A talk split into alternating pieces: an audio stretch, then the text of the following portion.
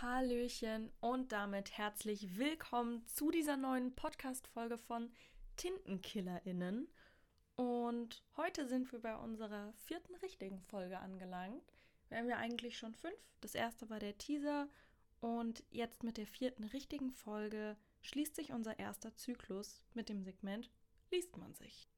Wir hatten uns das ja so überlegt, dass wir in einem Zwei-Wochen-Rhythmus jeweils einmal eins der Segmente drankommen lassen, also innerhalb von zwei Monaten jedes einmal. Als erstes hatten wir da Unerkannt erkannt, dann kam Les Flaneuses und eben die letzte Folge, die vor zwei Wochen rausgekommen ist, war Binnenerzählung. Heute dreht sich bei Liest man sich alles um Christa Reinig. Und um das Konzept kurz nochmal zu erklären, bei Liest man sich möchten wir uns auf deutsche AutorInnen fokussieren, die entweder eher unbekannt sind oder von denen man nur ganz bestimmte Exemplare und Werke kennt, die man vielleicht einmal in der Schule gelesen hat, aber denen nicht weiter Beachtung geschenkt hat. Die Folge heute werde ich allein moderieren. Hi, ich bin Mali. Einige kennen mich vielleicht schon aus dem Teaser oder aus der ersten Folge mit Wüstenblume. Und in diesem Sinne wünsche ich euch ganz viel Spaß beim Zuhören. Hier ist nichts los, außer dass alle Kinder Ahornnasen tragen. das ist eins der Gedichte von der guten Christa. Und vielleicht geht es euch ganz genauso wie mir. Man wird erstmal so ein bisschen stutzig, man muss trotzdem schmunzeln, man findet es witzig. Und ich weiß nicht, ob das bei euch auch so war, aber kennt ihr diese, diese kleinen Ahorndinger, die man unten irgendwie so aufpult und sich auf die Nase klebt und so tut, als wäre man so ein Nashorn? ja, so viel dazu. Das war mein kläglicher Versuch, ein bisschen das Eis zu brechen und etwas Lockeres und Witziges hier reinzubringen. Denn auch der Gedichtband, auf den ich mich heute beziehen möchte, heißt Die Prüfung des Lächlers. Und Lächeln ist was Schönes. Lächeln tun wir alle gern. Und mit Lächeln verbindet man in der Regel Glück und Freude, Serotonin, Oxytocin, Dopamin, wie auch immer. Das alles bringt uns zum Lächeln. Doch bei der Prüfung des Lächlers hatte ich ja das Gefühl, dass das Lächeln negativ konnotiert ist. Oder vielleicht auch nicht unbedingt negativ konnotiert, aber zumindest verspürt man so ein bisschen so ein Gefühl von Galgenhumor. Und das kommt eben sehr gut in dem Gedicht Die Prüfung des Lächlers zur Geltung, nachdem auch der ganze Gedichtband benannt wurde.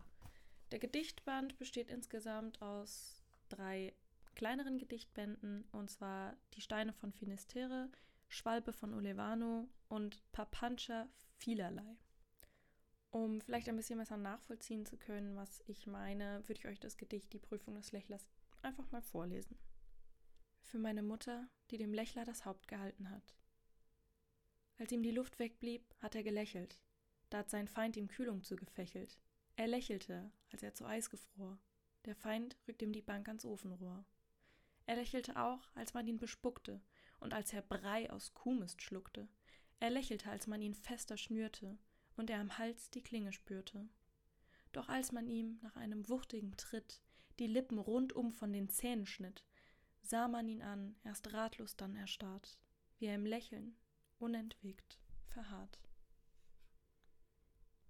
Die ersten Adjektive, die mir persönlich dazu jetzt in den Sinn kommen würden, wären vielleicht solche wie beklemmend, runterziehend, trist, auf gewisse Art eigentlich auch schon grotesk.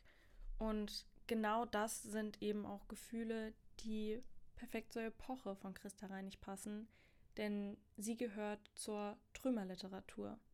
Und in der Trümmerliteratur, in die sie mit ihrem Alter perfekt reinpasst, geht es eben genau um solche Themenkomplexe und Auseinandersetzungen, um Zerstörung, um Trümmer und natürlich auch um eine Auseinandersetzung mit der Schuldfrage.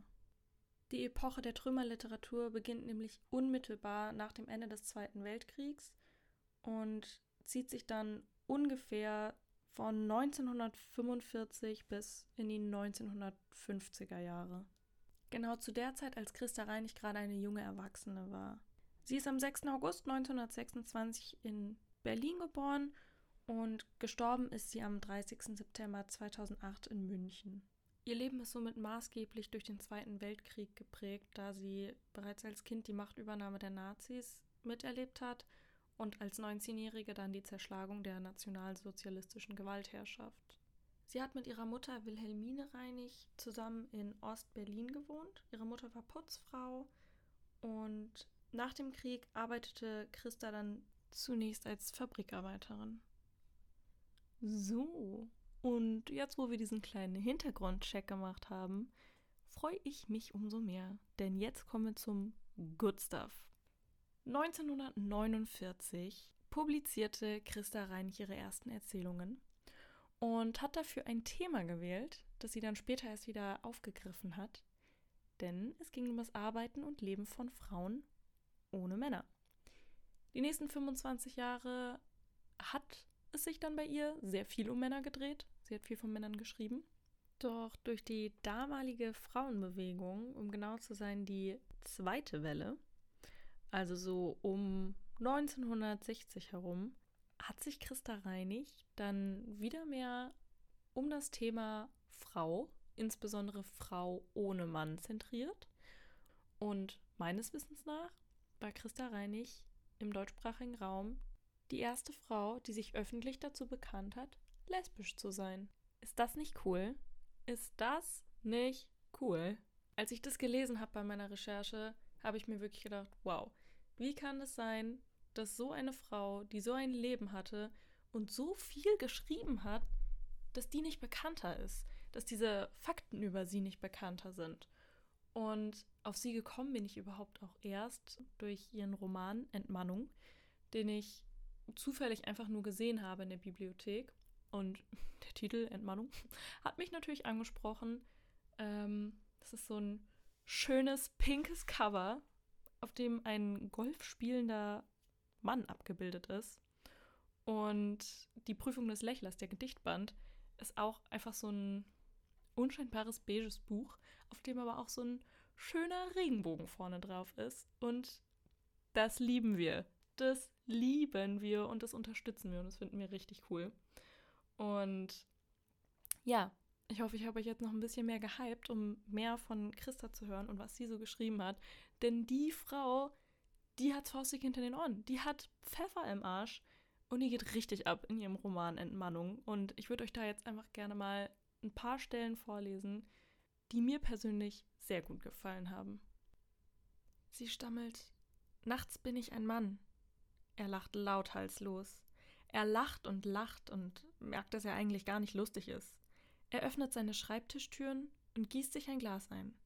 Er will der beschämten Patientin Delinquentin schadenfroh zuprusten. Da spürt er seine Erregung. Er will sie niederkämpfen. Er ist machtlos.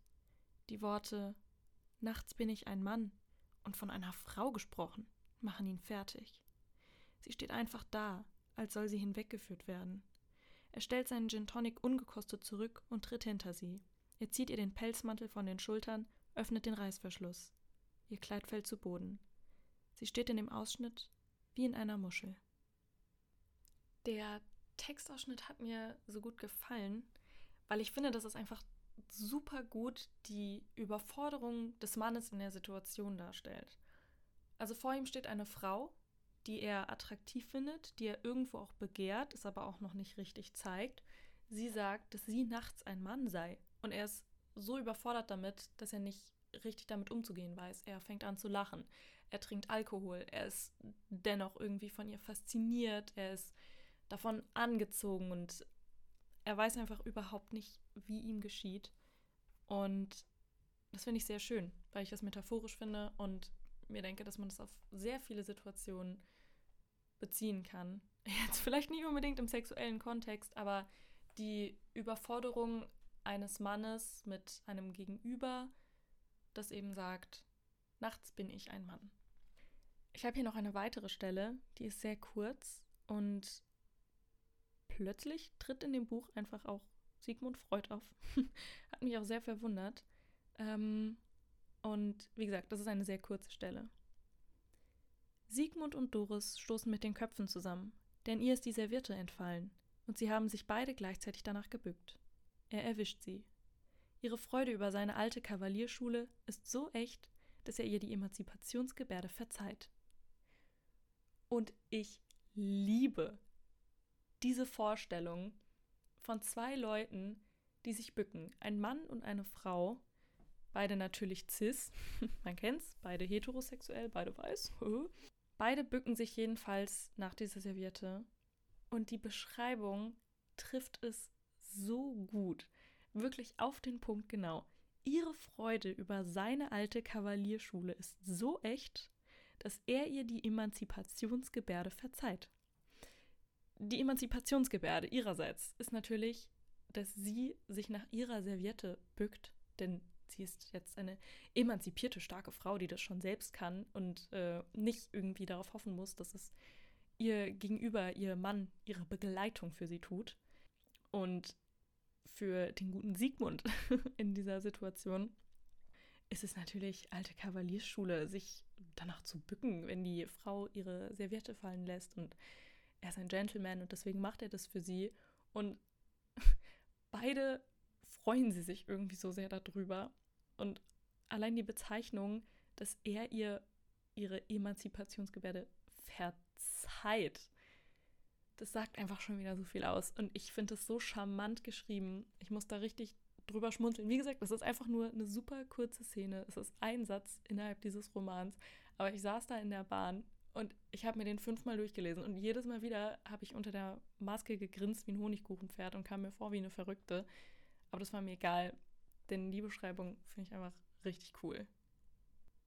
In dem Buch wird auch noch ein Thema angesprochen, das man bei Feminismus und Emanzipation natürlich nicht vergessen darf. Und zwar die Bestimmung über den eigenen Körper bzw. das Recht abtreiben zu dürfen. Und auch hierzu gibt es eine Stelle im Buch, die eher so eine Situation parodiert und es schon so ein bisschen ins Lächerliche zieht und immer weiterführt. Aber im Grunde zeigt es dennoch relativ gut das ganze Debakel darum auf. Weißt du, Clytemnestra, dass Thea für zwei Jahre ins Gefängnis muss? Sie hat's mir angedeutet, sagt Manny. Und es hat dich nicht vom Teppich geworfen? Clytemnestra entschuldigt sich. Ich vertrag nun einmal die Pille nicht. Und so stehe ich von Zeit zu Zeit auch mit einem Fuß im Gefängnis. Und die Scheißärzte klammern sich an ihrem Paragraphen fest. Doris nimmt automatisch die Partei der Ärzte. Manny sagt, es geht nicht um den Schutz des ungeborenen Lebens und nicht um eine Narbe mehr oder weniger an meinem Bauch. Es geht um meinen Bauch. Jeder darf ihn besitzen. Der Gatte, der Sohn, der Richter, der Arzt. Ich allein. Ich habe auf ihn keinen Eigentumsanspruch. Wenn ich aus meiner Abtreibungsspelunke zurücktransportiert werde, dann weiß ich, was ich bin. Ein roher, blutiger Fetzen Fleisch, der den Männern um die Schnauze baumelt. Verzeiht mir die harten Worte. Und wie gesagt, das ist natürlich jetzt übertrieben und schon so ein bisschen ins Lächerliche gezogen, aber an sich steckt da viel Wahrheit mit drin. Und der Grundgedanke ist ja, das Recht zu haben, über sich selbst und seinen eigenen Körper zu bestimmen. Und gerade zu der Zeit sehr angebracht, sehr angebracht, äh, so harte Worte dafür zu finden. Und umso charmanter wird das Ganze natürlich, wenn man noch die Hintergründe von Christa kennt und ebenso die der Frauenbewegung. Die nächste und letzte Textpassage aus dem Roman Entmannung ist so ein bisschen Kritik meinerseits, denn die Autorin veranschaulicht sehr bildlich, sehr nachvollziehbar und auch sehr amüsant eine, ich, ich nenne es jetzt einfach mal Theorie, die sich da aufstellt, eine These, ein etwas dem sie nachgehen möchte. Mir kam es aber immer nur so vor, als würde sich die Autorin immer schon so ein bisschen reinsteigern in diese potenziellen Szenarien. Ich glaube, wenn man das Buch liest und lesen möchte, was ich an sich auch wirklich empfehlen kann, dann muss man sich darauf einstellen. Also wir haben ja auch schon Women Don't Owe You Pretty zum Beispiel vorgestellt oder ein ganz bekanntes Buch des Feminismus ist auch untenrum frei und ich finde, die beiden Bücher geben einem auf jeden Fall mehr so den Support, irgendwie da reinzukommen und helfen einem und sagen, nur weil du Feministin bist, heißt es nicht, dass du quasi so, ein, so eine radikale Aktivistin irgendwie wirst, wie manche Leute vielleicht ein Bild von FeministInnen vor sich haben. Aber beginnt man mit so einem Buch wie Entmannung und liest äh, solche Sachen wie das, was ich jetzt eben gleich vorlesen möchte, dann kann ich schon verstehen, dass es so ein bisschen abschreckend wirkt. Aber hat man diese Hintergrundinfos und hört sich das jetzt mal eben einfach nur in so einer Podcast-Folge an oder ist sowieso schon in dem Thema drin und liest das Buch oder so, dann ist es natürlich ähm, einfach nur eine Parodie und man findet es witzig und in, ähm, an manchen Stellen verdreht man vielleicht auch einfach mal die Augen und sagt, ach, Männer. Am Anfang ist die Gewalt. Vielmehr der Geist, der sich zur Gewalt aufbaut. Vielmehr der Machttrieb, der sich vergeistigt. Tiefer hat die Philosophie nicht bohren können. Was liegt unter der Macht? Die Männlichkeit. Männlichkeit, Weiblichkeit, Männlichkeit. Und nichts von Bisexualität. All die eklen, widerwärtigen Intersexe und Transsexuellen, mit denen die Anatomen und Psychologen herumspielen, sie haben nichts mit Mann zu schaffen. Sie sind gonosom weiblich und gehören der autonomen biologischen Spezies des Weibes an. Das, was man in der Gesellschaft Mann und Weib nennt, hat nichts mit dem zu tun, was in der Natur Ei oder Spermienträger heißt. Ein Mann beginnt seine Laufbahn als Krüppel mit einem oder mehreren Kümmerchromosomen, sogenannten Y. Der Fachausdruck dafür ist Abart. Der männliche Chromosomensatz ist die Abart des weiblichen Chromosomensatzes. Und das ist nichts Schimpfliches, denn diese Abart ist Krone der Schöpfung. Die einfachste ist, die Weltgeschichte mit dem Mann beginnen zu lassen. Die Bibel tut nichts anderes. Im Anfang war das Y. Das Y-Chromosom stößt die Gonaden aus der Bauchhöhle aus. Es entsteht ein Männchentier. Ein leicht verletzliches, hochempfindliches Geschöpf, das um zu überleben aggressiv sein muss. Mögen sich die Damen vorstellen, dass ihnen die Nieren rechts und links zum Leibe heraushängen. Dann hätten sie einen Begriff, was einen Mann zum Helden macht. Der große Strich, der die Erdgeschichte in zwei Teile teilt. Hinter uns die Sintflut, die Saurierzeit. Und aus der Sintflut steigt das Säugetier, der nackte Affe, das Y-Chromosom, der Hodenträger, der Held. Weiber gibt es jede Sorte, Schmetterlingssammlungen von Weibertypen gibt es. Mann gibt's nur einen. Basta. Was wären die Weiber ohne das Y? Ein biologischer Marasmus von hunderttausend Unterarten. Einheit und Ordnung gibt ihnen der Mann. Er hat allerdings einen Fehler.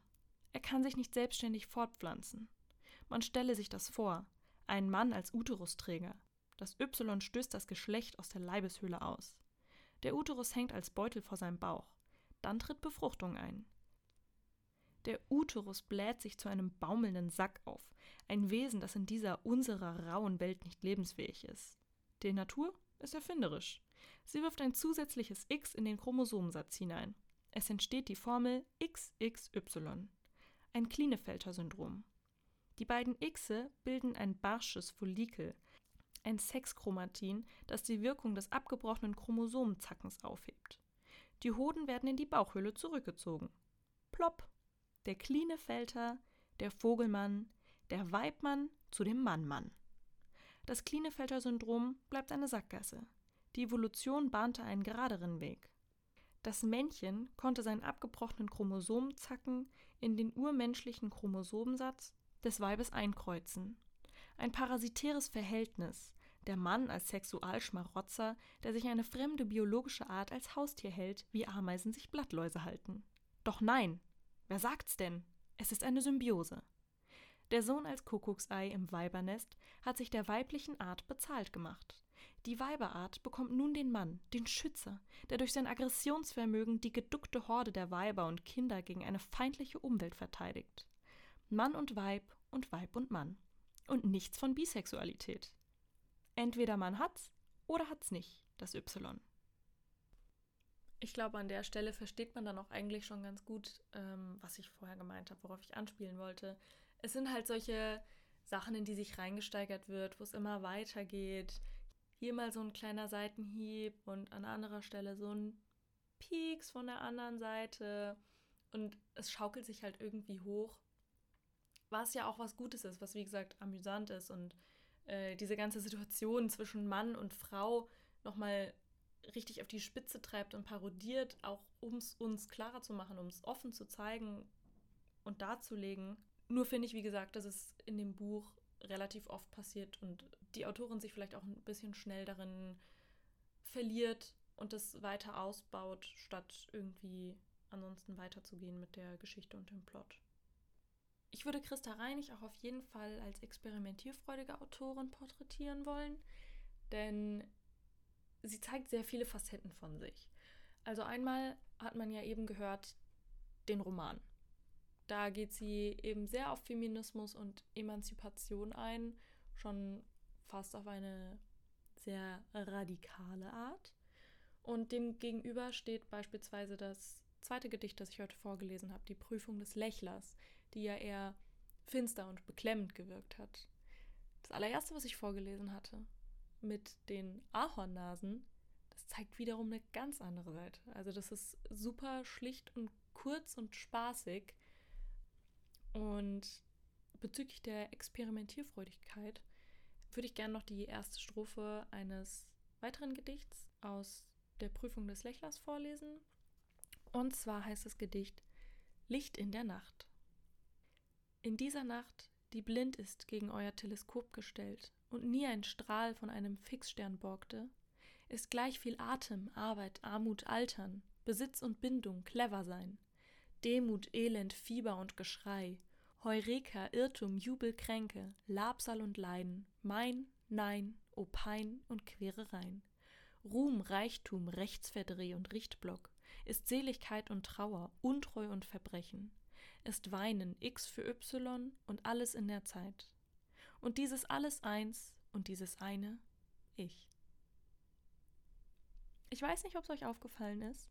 Wenn man das so vor sich stehen hat und nur abliest, ist es natürlich ein bisschen leichter, das zu sehen. Aber sie spielt da mit dem Alphabet.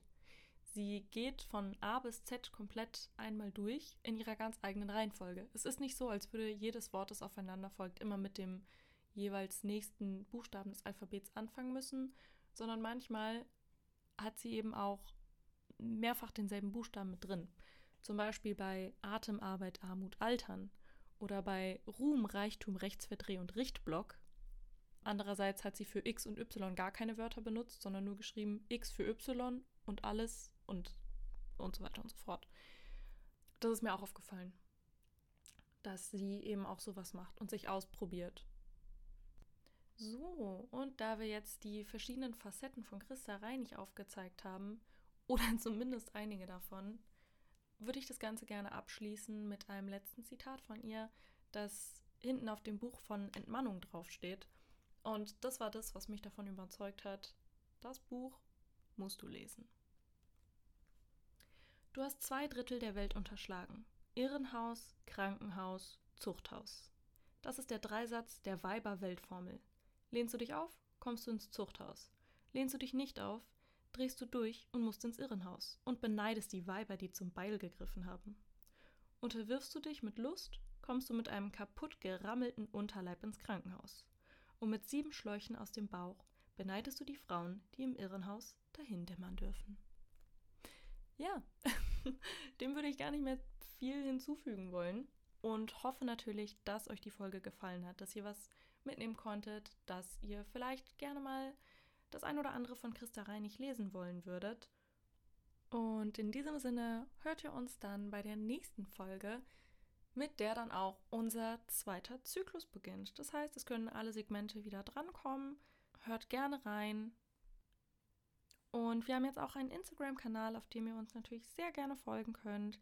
Da laden wir dann, bevor wir die Folgen hochladen, auch gerne mal ein Bildchen hoch als kleinen Teaser, was als nächstes kommen wird. Und ich wünsche euch noch einen wunderschönen Tag oder Morgen oder Abend oder alles dazwischen. Und ja, nochmal danke fürs Zuhören. Ihr hört von uns. Tschüss.